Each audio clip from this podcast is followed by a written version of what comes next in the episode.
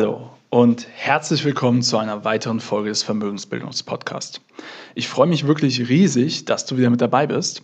Und ja, heute gibt es den Teil 3 einer Zusammenarbeit mit Gero Gode vom Alpha Star Aktienfonds.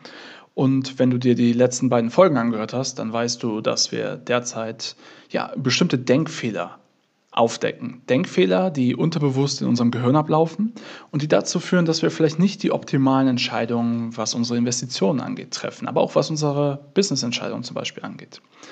Und genau, heute ist die dritte Folge. Wir decken einen weiteren Denkfehler auf, einfach damit du dir bewusst wirst von den unterbewusst ablaufenden Denkprozessen und wie du diese Fehler in Zukunft für dich vermeiden kannst. Also ganz viel Spaß bei der heutigen Folge und bis zum nächsten Mal. So, Florian, ich habe heute wieder einen der Gedankensätze, einen der Verzerrung der Bias mitgebracht und will dich ein bisschen überraschen damit. Es ist der Schwer-Leicht-Effekt. Also die Unterscheidung, ob wir etwas schwer oder als leicht wahrnehmen. Und das ist tatsächlich so, dass wir bei unserer Anlage häufig die Sachen, die eigentlich super komplex sind, ganz einfach entscheiden und die Sachen, die ähm, ja, super, super leicht uns machen könnten, vor uns herschieben und nicht entscheiden. Und ja, um irgendwie dir mal das verständlich zu machen, wie wir das immer machen, würde ich dir gerne mal ja, wieder ein Beispiel machen, eine Frage stellen. Du hast bestimmt schon mal einen Führerschein gemacht. Das habe ich, mein Lieber. Ist doch schon ein paar Jährchen her. Ja. Wenn ich zurück äh, erinnerst daran, hast du, was hast du vorher gedacht? Ist die praktische Prüfung oder die theoretische Prüfung schwerer? Ganz klar die praktische. Für Theorie und du Fragen auswendig lernen. Ne? So, das, das ist der Punkt und das ist auch das, was jeder denken würde. Also du kannst ja logisch sagen, ja, sich ein paar Fragen auswendig lernen, da gibt es die Bögen und so weiter, das kriegt jeder hin. Und dann äh, ist aber trotzdem jetzt mal interessant, dass die theoretische Prüfung, ich schaue mal schnell rüber, 32 Prozent Durchfallquote hat im Durchschnitt, zumindest 2017 habe ich jetzt die Zahlen, und 25 Prozent in der praktischen Durchfall, äh, Durchfallprüfung. Das heißt, es sind gut so 25 Prozent mehr, die in der theoretischen Prüfung durchfallen. Und wow. Also scheinbar ist die schwieriger als die praktische. Aber auch das ist nicht gesagt, dass sie wirklich schwieriger ist, sondern es kann damit zusammenhängen, äh, dass die Leute, die einmal gucken, was ist schwieriger, sich dann gar nicht mehr so gut darauf vorbereiten. Und das ist dann nämlich auch das Problem, die sagen, ja, die theoretische Prüfung ist ja einfacher, weil ich es lernen kann und sie es dann vielleicht deswegen auch nicht machen. Und ja, das ist, das ist so das Problem, was man dann sieht. Und ja, zur, zur Ergänzung, wie könnte man das, wie könnte das mal in der Geldanlage sehen, sehe ich halt einfach das Problem, dass wir sehr schnell, ähm, vielleicht zu deinem Thema, übergeordnete Entscheidungen, die eigentlich sehr einfach sind. So, was ist meine grundsätzliche Strategie? Was ist mein langfristiges Ziel? Du äh, sprichst ja mit Leuten darüber. Ja, machst du ETFs, machst du Fonds, machst du Einzelaktien? Was ist dein Ziel dahinter? Denk drüber nach. Und ähm, dieses Ziel für dich festzustellen, was jemand will und wie er da hinkommt, würdest du wahrscheinlich sehr einfach äh, dir vorstellen. Aber der andere, für den ist das so komplex und so weit weg in der Zukunft, dass er sich das nicht vorstellen kann. Also äh, ist er vielleicht eher dazu verlockt, irgendwie so eine GameStop-Hype-Aktie mitzukaufen, einmal den nächsten Short Squeeze mitzumachen, weil das so einfach klingt. Aber äh, die mathematischen Bedingungen, das zu verstehen, wie denn ein Short Squeeze funktioniert und wann man dann einsteigen muss und so weiter, um sowas überhaupt mitzuspielen und was die Gefahren sind davon, das schätzt man falsch ein. Ähm, liege ich da richtig, dass das Anleger oder ja, Leute, die über ihre Zukunft planen, das auch völlig falsch einschätzen, also den Schwer-Leicht-Effekt sozusagen auch spüren? Ich glaube, da hast du vollkommen recht. Also ich merke das immer wieder, dass, ähm, naja, wie soll ich sagen, so einen Plan zu entwickeln, da ist an, an sich nichts Schweres dran, sondern es geht nur darum, die, die richtigen ja, Parameter zu kennen und für sich zu definieren.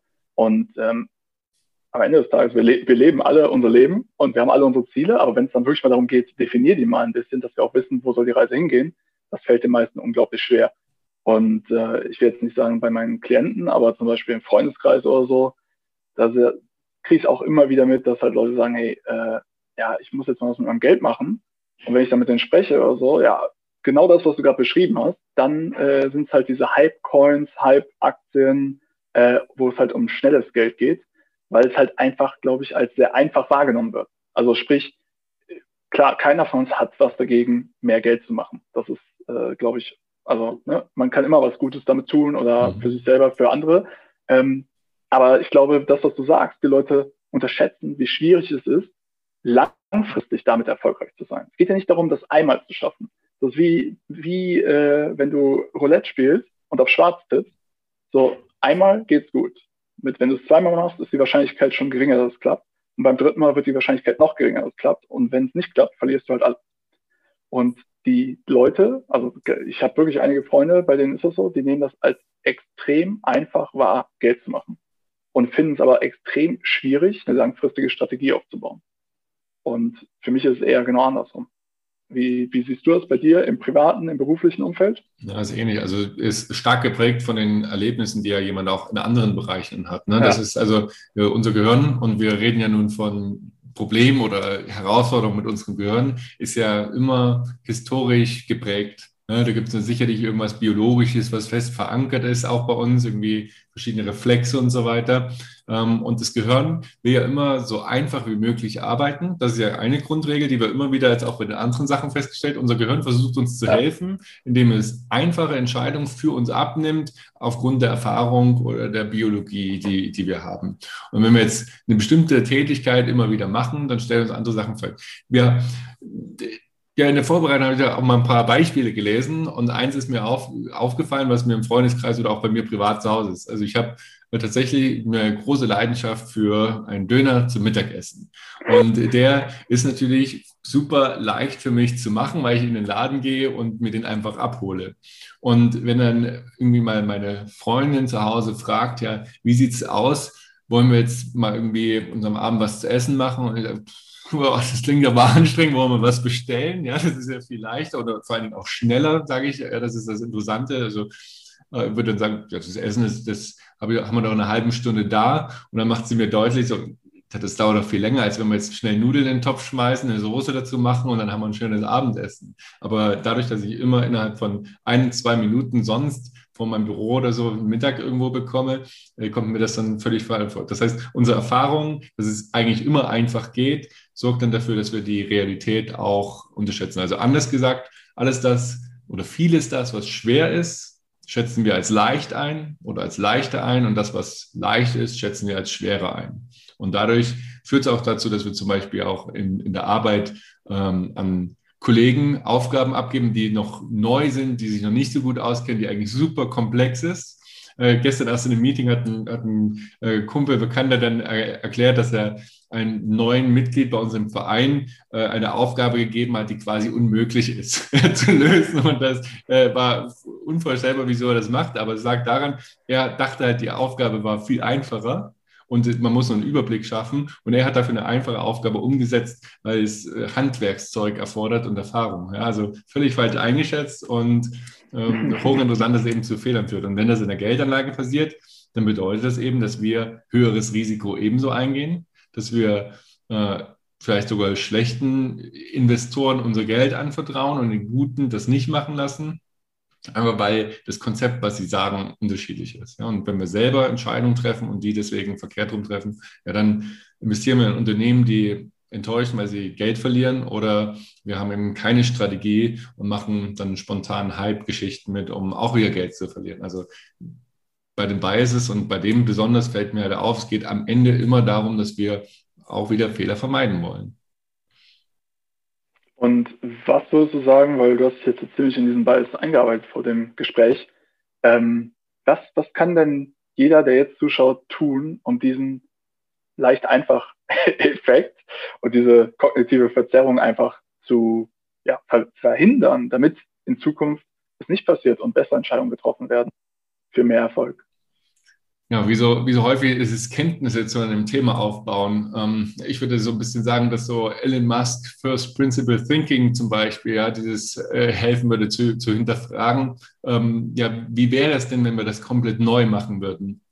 Und einfach mal zu sagen, ja, wie wäre es denn? Die Frage finde ich immer gut. Ja, wie wäre es denn, wenn wir es machen würden? Ja, zu überlegen, äh, jemand sagt, ja, die Strategie für meine langfristig, für die nächsten 30 Jahre Geldanlage ist ziemlich schwer aufzubauen. Und dann mal zu sagen, ja, wenn du es jetzt aufbauen müsstest und aufbauen würdest, wie würdest du es machen? Und dann plötzlich nimmst, ja. schreibst mal auf, ja, und dann vielleicht sich das verbildlichen, indem man es aufschreibt. Und dann nimmt man sich einen Zettel, schreibt das ein bisschen auf und du stellst fest, fünf Minuten später hast du einen Plan aufgeschrieben. So wie du es jetzt machen wirst und kannst auch noch drüber diskutieren mit jemandem. Also Austausch haben wir schon beim letzten Mal gehabt, ist immer wichtig, aber in dem Fall einfach mal einen eigenen Plan aufschreiben, um zu sehen, dass, ein, dass, es, gar nicht, dass es gar nicht so schwer ist, weil man sich optisch vor Augen hält.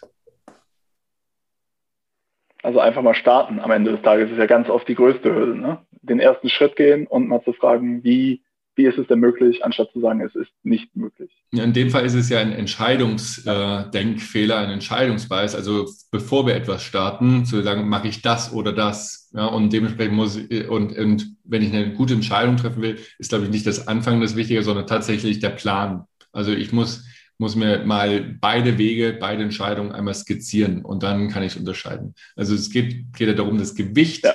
vor, vorm Loslegen letztendlich festzulegen. Und bei der Geldanlage würde es also bedeuten, ähm, ich habe verschiedene Investmentziele äh, oder Szenarien, um einfach mal aufzuzeigen, okay, was muss ich denn machen, um mein Ziel zu erreichen? Von hinten denken, vom Ziel anfangen zu denken und dann, okay, was muss denn dafür erfüllt werden, damit ich das erreiche? Was sind meine persönlichen Ziele? Äh, was, was muss ich dann für eine Rendite damit machen und so weiter? Ähm, wie kann ich denn das absichern, wenn ich das muss? Und äh, mit einem Partner zusammen geht es natürlich leicht. Äh, Florian weiß, dass du da hilfst und dann, dann hat man noch jemanden an der Seite. Gerne. Ja. ja, nee, also das meinte ich auch mit Starten. Ich glaube, das Wichtigste ist, den ersten Schritt zu gehen. Und der erste Schritt ist halt meistens der Plan, ne? damit du dann dem Plan irgendwo folgen kannst. Ja. Also ja. deswegen vielen Dank für die Erklärung. Äh, Habe ich heute noch was mitnehmen dürfen. Fand ich extrem cool. Und ja, wie immer findet ihr alle Informationen in den Show Notes. Also abonniert hier den Kanal, hinterlasst gerne einen Daumen nach oben. Äh, und auch ansonsten sehr gerne schaut bei mir im Vermögensbildungspodcast vorbei, hinterlasst fünf Sterne und ansonsten freuen wir uns darauf, wenn ich dir den nächsten Effekt vorstellen darf. Und wir schauen, welche weiteren Denkfehler uns an ja, besseren Entscheidungen und mehr Erfolg beim Vermögensaufbau hindern. Ich freue mich aufs nächste Mal und bin ganz gespannt, was du vorschlägst. Ciao. ich auch. Ciao.